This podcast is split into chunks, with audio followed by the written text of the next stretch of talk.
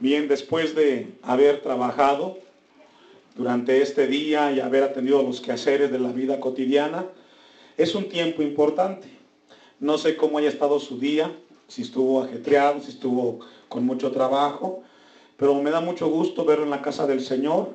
Así es de que dispongamos nuestro, entendimiento y todo nuestro ser para que Dios pueda hablarnos a nuestros corazones. El tema es, felices son los pacificadores. Felices son los pacificadores. Continuamos con e, este Evangelio de Mateo tan importante. Otra versión dice, dichosos los que trabajan por la paz, porque esa es la traducción de la palabra pacificadores. Felices los que trabajan por la paz. Bien, estamos estudiando el Evangelio de Mateo, hermanos, y nos encontramos en una parte importante que tiene que ver con el carácter del cristiano. Ya Dios nos ha estado hablando acerca de que cada una de estas bienaventuranzas tienen que ver con el carácter del cristiano. Y esto ningún ser humano va a poderlo encontrar por su esfuerzo propio, sino que le es necesario nacer de nuevo. Necesitamos nacer de Dios para poder cumplir cada una de estas nueve bienaventuranzas. El hombre por lo regular es contrario a ser pacífico. Hoy en la actualidad podemos preguntarnos por qué hay tantas guerras, por qué hay tantos problemas internacionales y aún más, por qué hay tantos problemas en las familias, en los hogares. ¿Se ha preguntado usted si el ser humano busca continuamente en, la parte eh, social o política, busca arreglar las diferencias entre un país y otro y se hacen tratados, pero no se respetan y tenemos viendo hace muchos años que el hombre busca la paz, pero no la encuentra.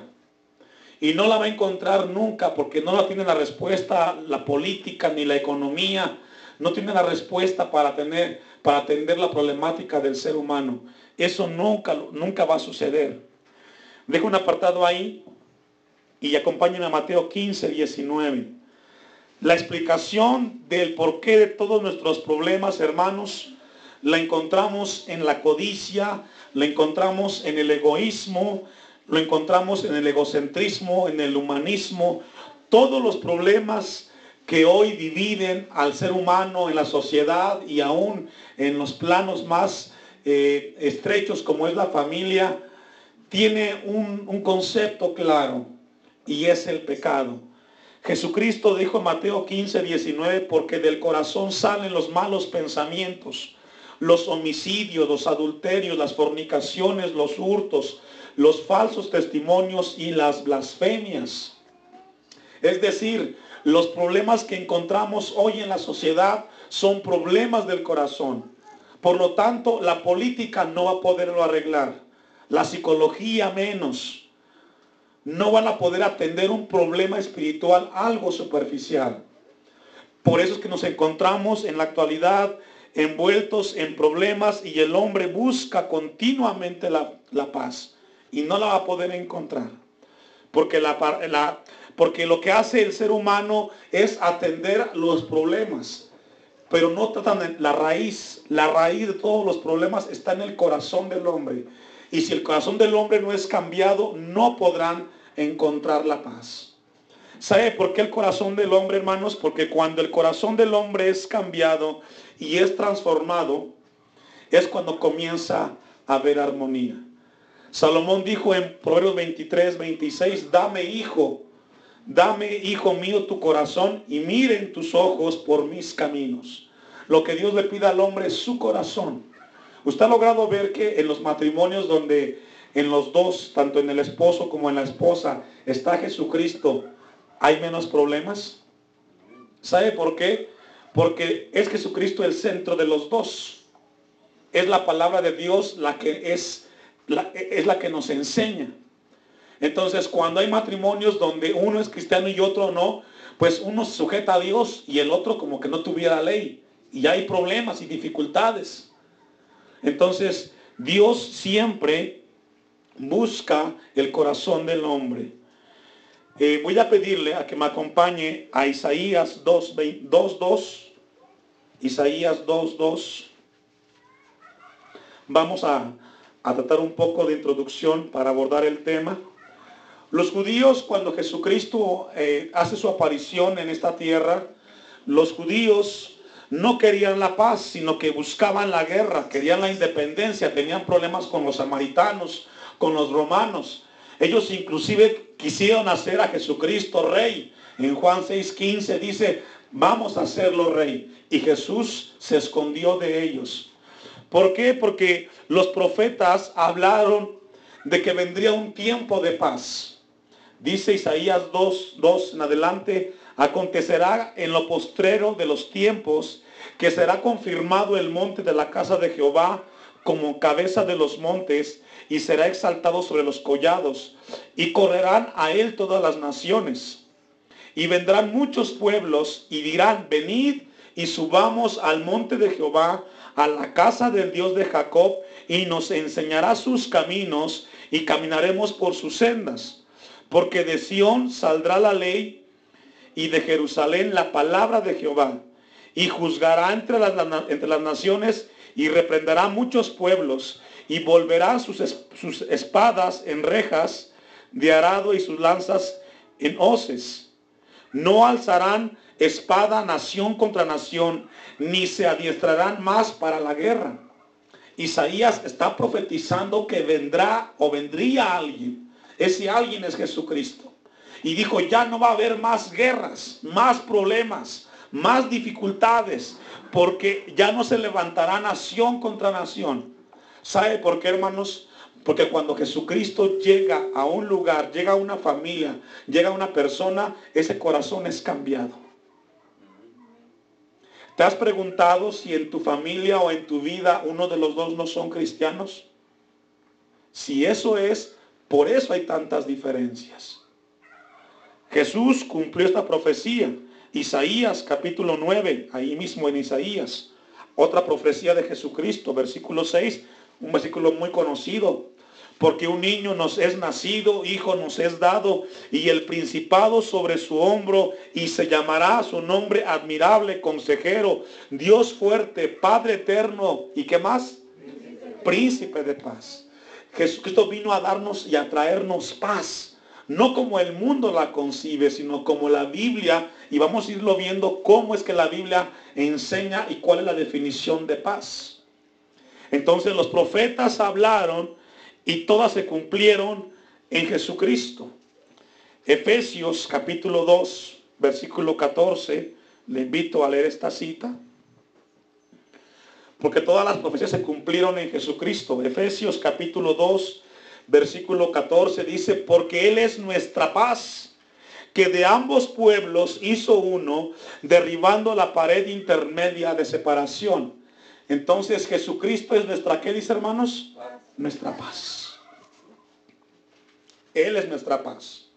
Él hizo de los judíos y de los gentiles un solo pueblo.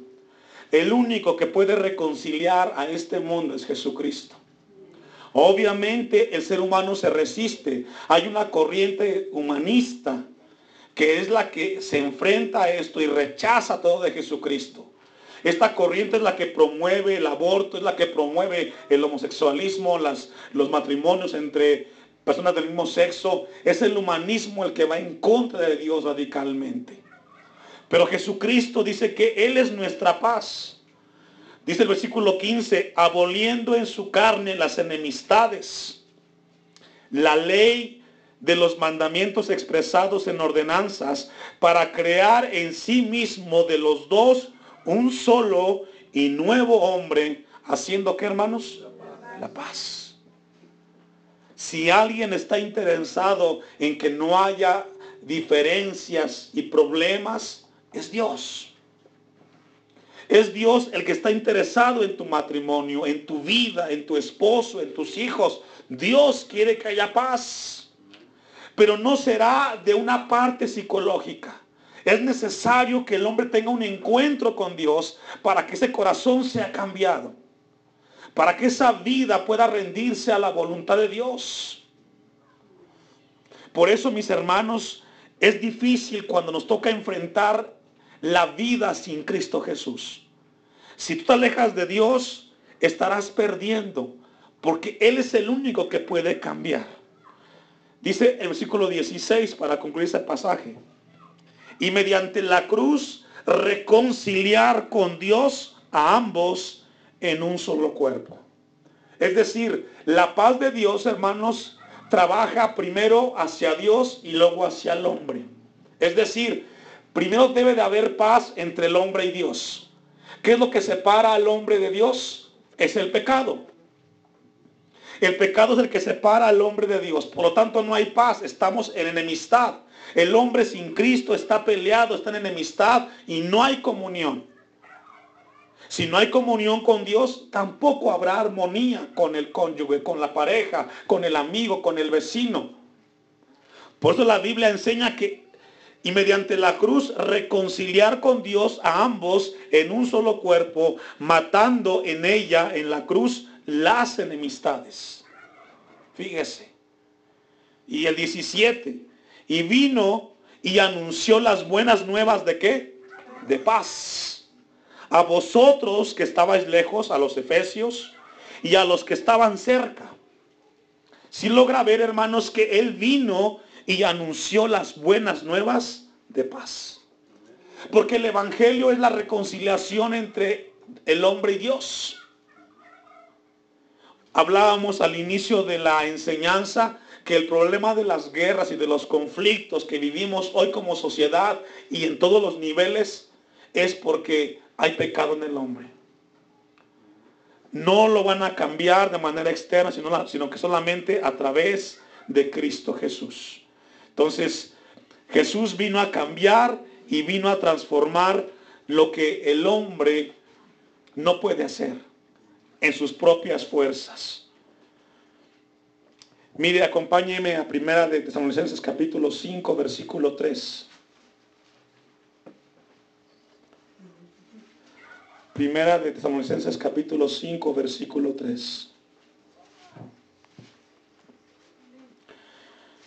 Que cuando digan paz y seguridad, entonces vendrá sobre ellos destrucción repentina, como los dolores a la mujer encinta y que dice no escapará. Es decir, vendrá un momento en el cual los hombres busquen ellos en sus esfuerzos humanos y cuando ellos busquen esa paz que no va a ser con Dios, sino van a querer hacer a través de acuerdos, en ese momento vendrá un juicio sobre el mismo eh, ser humano de parte de Dios.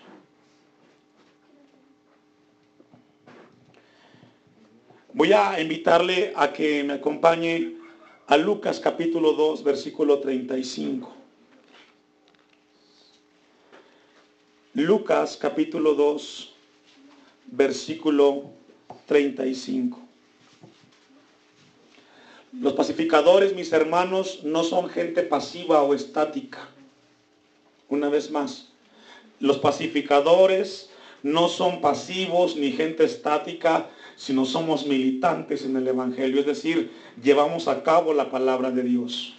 Lucas 2.35 dice, y una espada traspasarás tu misma alma para que sean revelados los pensamientos de muchos corazones. Aquí está hablando de María.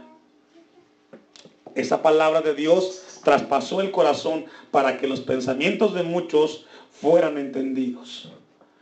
Ahora, hermanos, esto trae grandes repercusiones.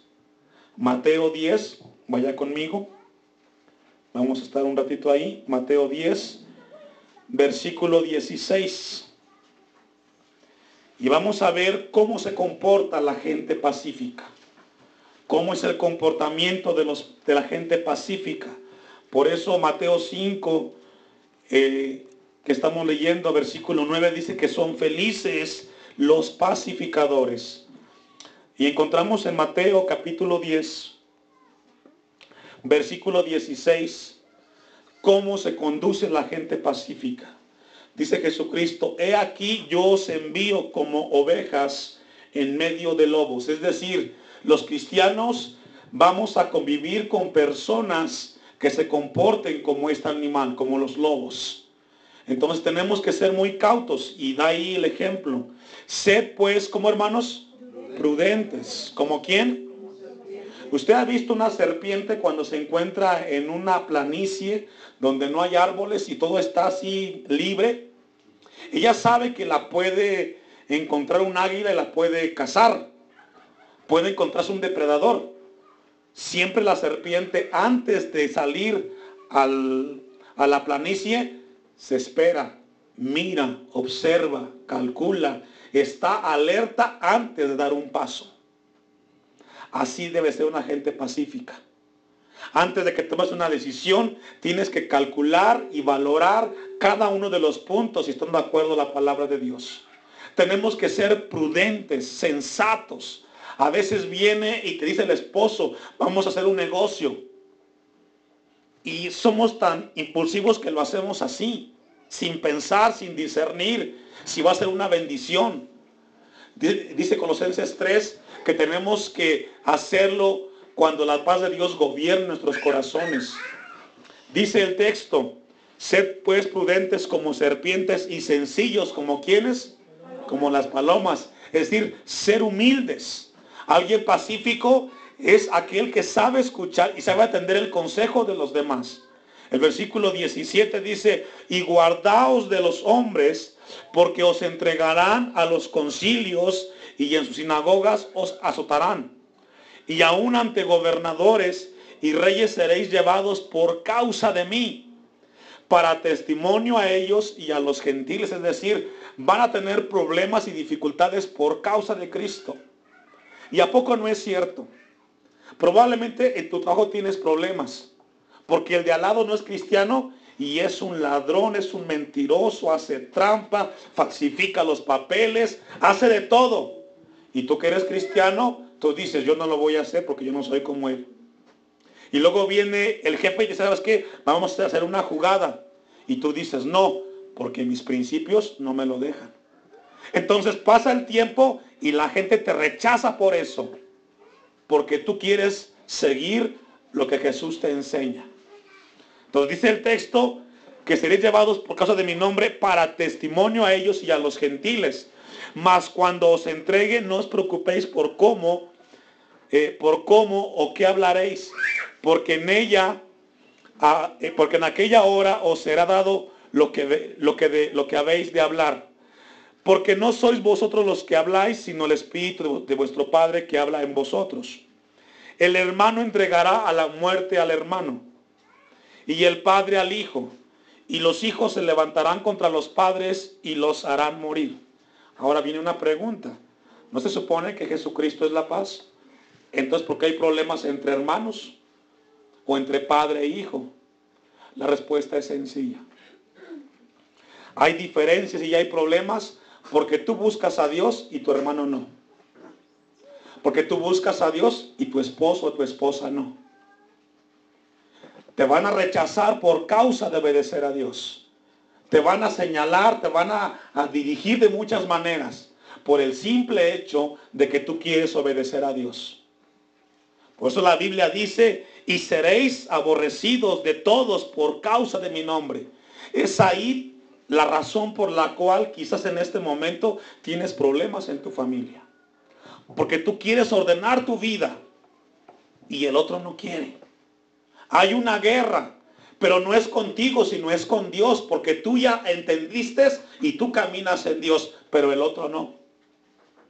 Entonces la guerra y la diferencia es cuando tú te sujetas a Dios y el otro rechaza la palabra de Dios. Dice el versículo 22, más el que persevere, el, que persevere, ahí habla de, de paciencia, hasta el fin, este será salvo. 23. Cuando os persigan en esta ciudad, huid a la otra. ¿Qué significa? Cuando alguien venga contra ti como pacificado, ¿qué tienes que hacer? Hazte un lado. No te pongas al tú por tú. Déjale la justicia a Dios. Porque de cierto os digo que no acabaréis de, recorrer todas las ciudades de Israel antes que venga el Hijo del Hombre. El discípulo no es más que su maestro, ni el siervo más que su Señor. Bástele, bástele al discípulo ser como su maestro y al siervo como su señor. Si al padre de familia llamaron Belcebú, ¿cuánto más a los de la casa? Dice Jesucristo. Pero vea el versículo 26. Así que no los temáis, porque no hay, porque no hay, porque nada hay encubierto que no haya de ser manifestado, ni oculto que no haya de, de saberse. Lo que os digo en tinieblas, decidlo en la luz. Y lo, que, y lo que oís al oído, proclamad desde las azoteas. Y no temáis a los que matan al cuerpo, más el, el, alma no puede matar. Temed más bien aquel que, que puede destruir el alma y el cuerpo en el infierno. Es decir, a la gente que te rechaza por lo que tú crees en Cristo Jesús, a ellos no le tengas miedo. Tenle miedo, dice, al que puede destruir.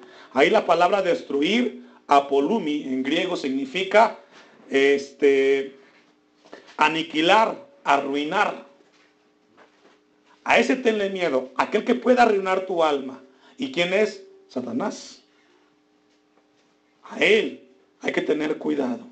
Entonces, hay situaciones en las cuales, hermanos, la Biblia enseña que por causa de Cristo tendremos dificultades. Mateo ahí mismo, vamos al versículo 34. Mateo 10, 34. No penséis que he venido para traer paz en la tierra. No he venido para traer paz sino espada. ¿A qué se refiere? Yo vine en este, a esta tierra porque habrá algunos de una familia que me van a entregar su vida y otros no. Y van a venir problemas. Porque he venido para poner disensión al hombre contra su padre, a la hija contra su madre y a la nuera contra su suegra. Y los enemigos del hombre serán los de qué dice hermanos? Los de su casa. ¿Cuántos de aquí hemos logrado experimentar la paz de Cristo? Tenemos paz con Cristo, pero la familia se resiste. ¿Y cuántos padres que no son cristianos Inclusive le, dicen al hijo, ¿sabes qué? Emborráchate, vete al mundo, vete al baile, haz lo que quieras, yo te doy permiso, pero menos te quiero en el templo cristiano. Y casi siempre, hermanos, los peores enemigos de uno son los de la familia. Es que, ¿sabes qué? Ya no te invito a mi fiesta porque tú no tomas, porque no bailas. Y hay conflictos. Los peores enemigos son los de nuestra casa. Dice el 37, el que ama a padre o madre más que a mí, no es digno de mí. El que ama a hijo o a hija más que a mí, no es digno de mí. ¿Cuántas personas han dejado de buscar a Dios por estar en paz o disque paz con el familiar? Jesús dice que ellos no pueden ser los discípulos del Señor. Entonces, hermanos, no podemos nosotros tener paz o encontramos aquí las cualidades de aquel que es pacífico. Es aquel que sabe ubicarse y sabe defender la postura que ha adquirido en Cristo Jesús. Voy a invitarle a que busquemos un pasaje que está en Romanos 14, 17.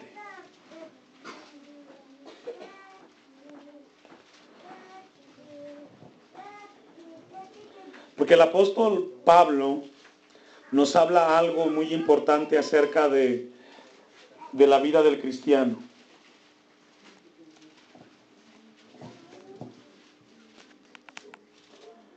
Romanos 14, 17, ¿lo tiene?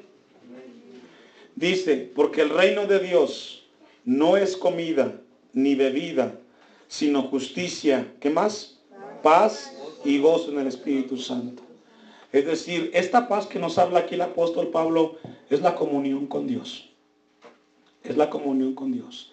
Esa paz que nos habla aquí la Biblia, hermanos, es una paz que no es como el mundo la concibe, que no es como el mundo la espera, sino es una paz que va mucho más allá y que es la que Dios quiere enseñarnos en esta tarde a nosotros.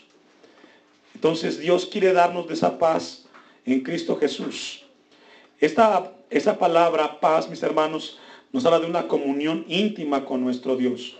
Por eso dice que el Evangelio es de justicia. ese Evangelio es de paz, es de gozo. Ese evangelio nos trae muchas bendiciones y dice que es de gozo en el Espíritu Santo. Por eso dice la, la bienaventuranza, felices, bienaventurados los pacificadores, porque ellos verán a Dios. Vamos a ver una cita más que está en Efesios capítulo 6, versículo 10.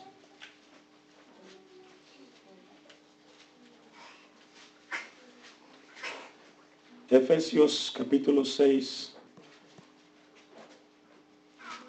versículo 10.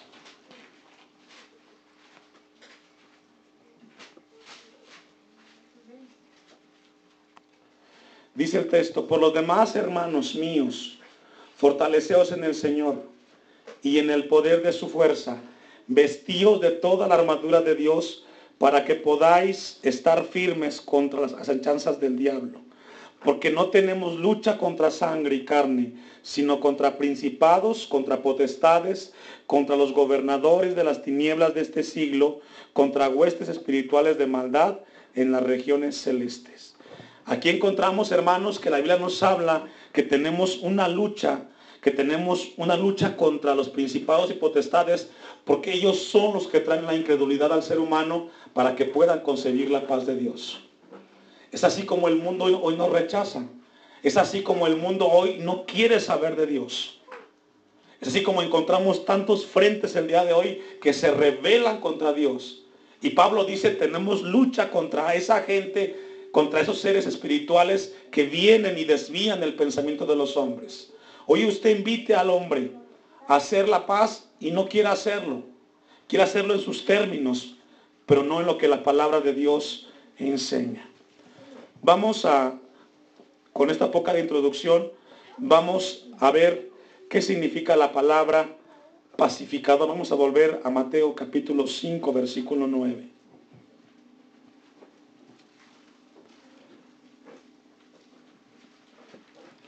Dice el texto, bienaventurados los pacificadores. La palabra que se tradujo por pacificador significa trabajar por la paz no se la puedo decir en griego, está muy complicado, pero significa trabajar por la paz. Entonces dice el texto, bienaventurados los que trabajan por la paz. Ahora Dios le pregunta y Dios nos pregunta a todos, ¿tú trabajas en tu casa por la paz? ¿Tú trabajas para que en tu casa haya paz? Con los tuyos, con tu esposo, con tu esposa, con tus hijos. ¿Trabajamos en ello? Porque la palabra es muy clara. Hay una felicidad para aquellos que trabajan en la paz. Efesios 5, 22. Nos enseña la Biblia cómo podemos encontrar la paz. Ya Dios nos enseñó que para poder tener la paz que Dios nos habla aquí en Mateo 5, no hermanos, primero debe de haber una paz con Dios para que haya una paz en la familia. ¿Por qué? Porque si los dos tenemos la paz de Cristo en nuestro corazón, cada uno va a ubicar su lugar de responsabilidad en el hogar. Todos aquí, o somos hijos, o somos padres, o somos madres, o somos nietos, abuelos, todos tenemos un lugar dentro de una familia. Pero cuando somos cristianos, sabemos qué lugar nos corresponde y nos sujetamos a lo que Dios dice en su palabra. ¿Verdad que sí? Efesios 5, 22, 33 nos enseña cómo ubicarnos cada uno en el lugar para que haya paz en el hogar. Las casadas estén sujetas a sus propios maridos como al Señor. Habla de un orden. No habla de que la mujer sea menos que el hombre. ¿Usted ha visto que, que en una empresa haya dos presidentes? ¿Verdad que no? Hay un presidente y hay un vicepresidente. Cada uno cumple una función de acuerdo a las necesidades. Usted nunca ha visto dos directores en una escuela, ¿verdad que no? Hay un director y un subdirector. Esto nos habla no de rango, sino de funciones. Cada uno está para cumplir una función para que todo donde estamos trabaje en armonía. Entonces, en ese orden debe de haber una sujeción. 23, porque el marido es cabeza de la mujer, así como Cristo es cabeza de la iglesia la cual es el cuerpo y Él es su Salvador.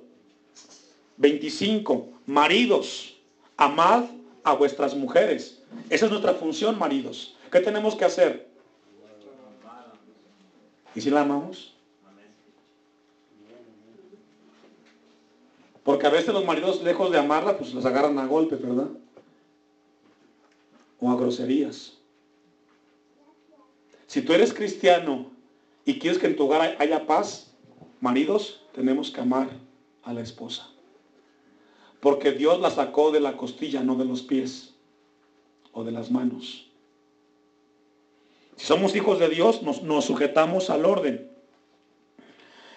Dice, así como Cristo amó a la iglesia y se entregó a sí misma por ella. Mire, si en el hogar la mujer se sujeta al marido y el marido ama a la esposa, hay hogares en paz. ¿Cierto o no? Probablemente no hay armonía y no hay paz porque uno de los dos no está cumpliendo la función. Dice el versículo 26, para santificarla, es decir, el hombre, el varón, debe de ser un líder espiritual. Debe de ser el que tome la iniciativa para leer la Biblia en la casa. El versículo 28 dice, así también los maridos deben amar a sus mujeres. Es decir, si no entendimos en el 25, a ver si entendemos en el 28. ¿Qué tenemos que hacer, hermanos? Amar. ¿Qué será, hermanos? ¿Que nos cuesta amar a la esposa a nosotros? ¿Que Dios nos habla doble vez? Y dice aquí, a sus mujeres como a sus mismos cuerpos. El que ama a su mujer, a sí mismo se ama. Entonces, la Biblia enseña que en el hogar habrá paz cuando el hombre cumple en amar y la mujer cumple en sujetarse a ese que se sujeta a Cristo. Efesios 6, versículo 1. ¿Hay aquí hijos? ¿Estamos aquí hijos? Levante la mano los hijos. Ponga atención. Hijos, obedeced en el Señor a vuestros padres. ¿A qué tienen que obedecer? Aunque les cueste obedecer. Y ya Dios nos enseñó que la obediencia no es un don. La obediencia se aprende. Hebreos 5.9. La obediencia se aprende. Así como usted aprendió a amarse los zapatos, tenemos que aprender a obedecer. ¿Y cómo se aprende, hermanos? A ver, jóvenes, ¿cómo se aprende? Cuando papá te dice, ¿sabes qué? Vete por las tortillas. ¿Y qué dice usted? Voy enseguida. Ya aprendiste. Si, no lo haces, entonces no aprendiste. Dice el uno, porque esto es justo. Dos, honra a tu padre y a tu madre, que es el primer mandamiento con promesa, para que te vaya bien y seas de larga vida sobre la tierra. Si el hijo obedece a los padres, ¿habrá paz? Sí. Hay armonía, ¿verdad? Pero recordemos que tienen que ser hijos que tengan comunión con Dios. Versículo 4. Y vosotros padres, papás, ¿están aquí? Digan amén conmigo. No provoquéis a ir a vuestros hijos.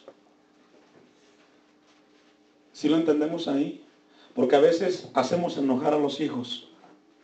Y eso no es bíblico. Si tú lo haces, no habrá paz en tu hogar. Sino criadlos en disciplina y amonestación del Señor. ¿Cómo se educan a los hijos, hermanos? Y una disciplina es una virtud. La disciplina inicia con el, con el orden, con la limpieza.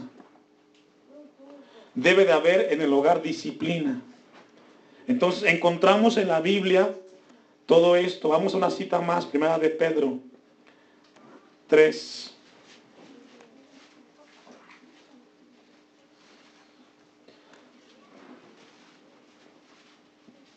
Versículo 1.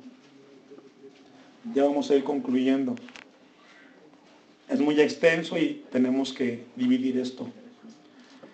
Dice el versículo 1, Asimismo vosotras mujeres estás sujetas a vuestros maridos.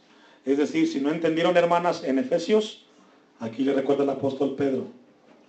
Para que también los que no creen a la palabra sean ganados sin palabra por la conducta. ¿Qué es conducta, hermanas? ¿Hay acciones? ¿Hay conducta en ustedes? ¿Cómo es su conducta? Debe de haber buena conducta. Si usted es una buena esposa en buena conducta, va a dar testimonio como hija de Dios. ¿Verdad que sí, hermanos? Ahora va para usted. Versículo 7, hermano. Vosotros maridos, ya ve, está una para las hermanas y otra para los hermanos, para que no nos peleemos. Vosotros maridos igualmente vivid con ellas como. Hermano, ¿me ayuda? Varones, ¿cómo? Sabiamente. Hay que vivir con las esposas sabiamente. No a pleitos, no a gritos. Por eso son felices los, que, los pacificadores. ¿Sabe por qué, hermanos? Porque ellos viven sabiamente con las esposas. Y mire que se requiere sabiduría para el matrimonio. ¿Verdad que sí, hermana? Dando honor a la mujer como a vaso más frágil y como coherederas de la gracia de la vida. Ponga atención, hermano, y subraya este último renglón. Para que vuestras oraciones no tengan estorbo. Esto nos enseña que muchas veces la oración no llega a Dios porque no tratamos sabiamente a la esposa, ni con sabiduría, ni como vaso más frágil.